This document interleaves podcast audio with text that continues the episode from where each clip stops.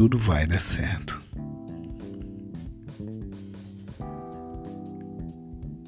Essas pessoas são como árvores que crescem na beira de um riacho. Elas dão frutas no tempo certo e as suas folhas não murcham.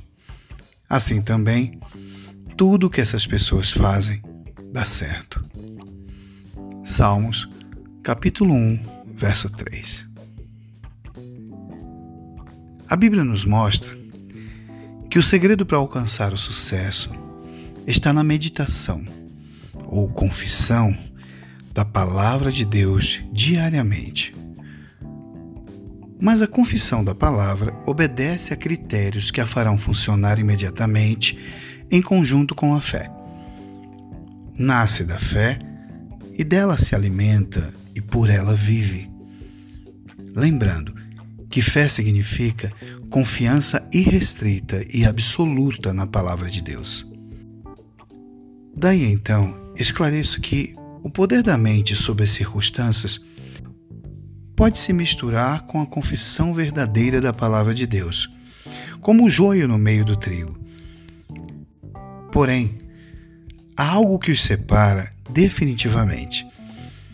Quando confessamos a palavra de Deus, isto muda o nosso caráter e não só as circunstâncias. Prospera primeiro a nossa alma e depois o nosso empreendimento.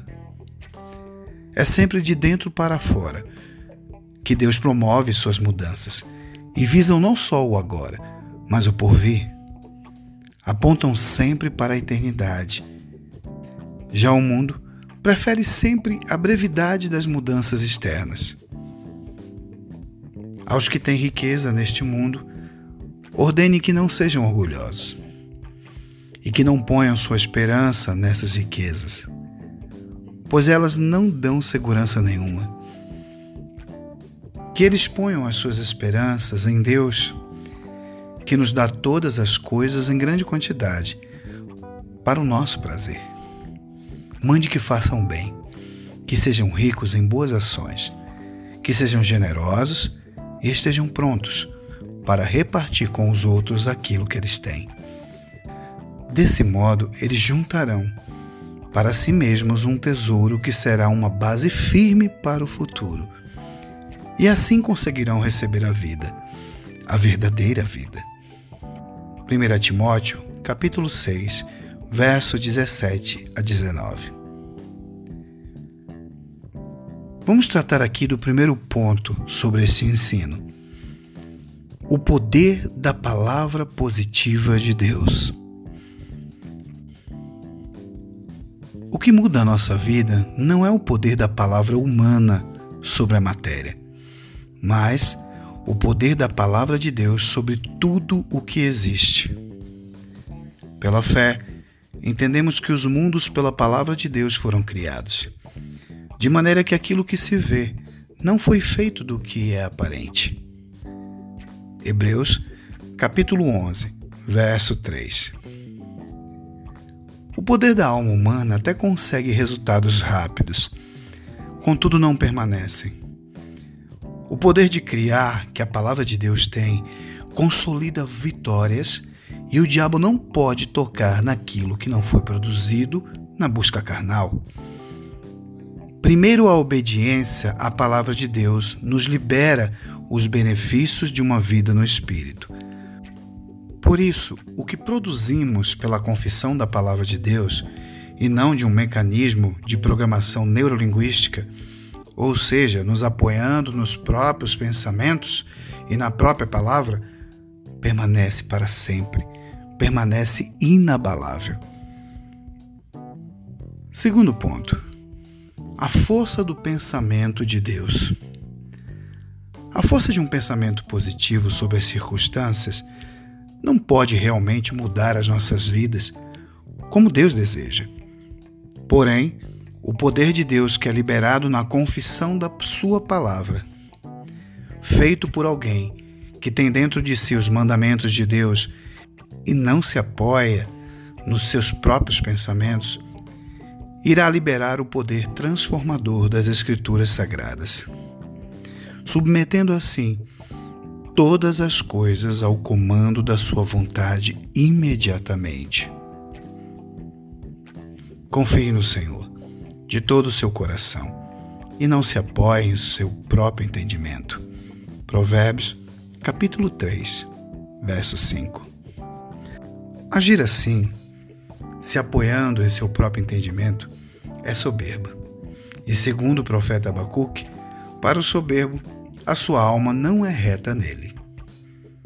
Ou seja, o orgulho dos seres humanos em achar que podem viver uma vida sem Deus deforma suas almas ao ponto de distorcer a verdade das Escrituras. Ao tentar se equiparar um movimento humano, de pensamento humano, de filosofia humana, à confissão da palavra de Deus, a confissão das Escrituras ativa em nós a fé de Deus e é capaz de trazer à existência qualquer coisa. Não é um ensino de autoajuda. Não estamos falando disso aqui, mas de ajuda do alto. Isso funciona deste modo. Descobrimos o que Deus pensa a respeito de todas as áreas da nossa vida, através de Sua palavra. Só então podemos confessar esta palavra, que é o que Deus pensa sobre as situações presentes em nossas vidas e também sobre os nossos problemas. Como nada pode resistir à Sua vontade, vemos as coisas mudarem e se submeterem ao que dizemos. Eu reconheço que para ti nada é impossível e que nenhum dos teus planos pode ser impedido. Jó, capítulo 42, verso 2. Terceiro ponto. Os pensamentos de Deus sobre nós são sempre positivos. Isto é uma grande verdade, mas não o impede de nos corrigir quando for necessário. E mesmo assim, ele continua sendo justo e puro amor. Só eu conheço os planos que tenho para vocês: prosperidade e não desgraça e um futuro cheio de esperança. Sou eu, o Senhor, quem está falando.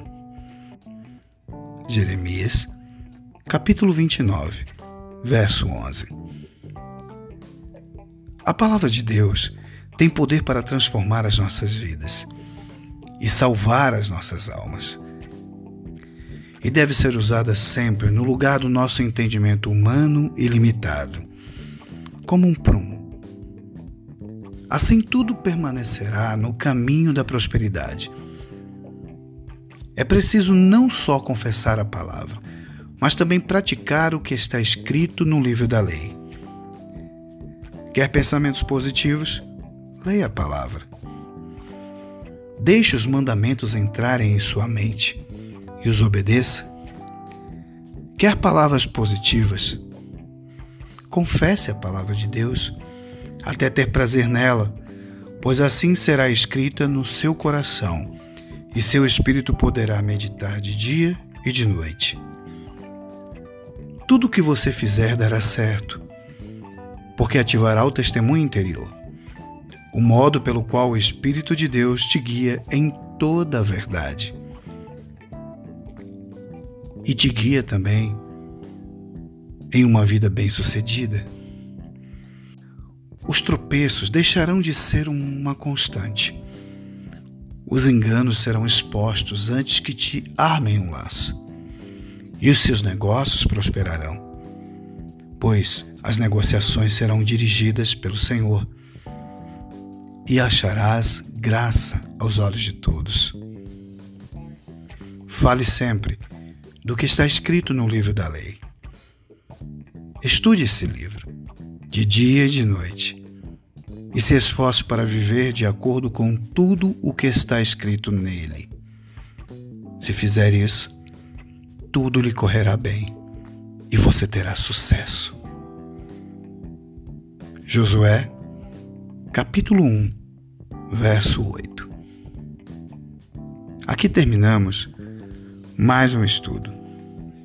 Anote os versículos, medite sobre esta mensagem e que o Senhor te fortaleça no âmago do ser, com todo o poder, por meio do Espírito Santo de Deus. Shalom.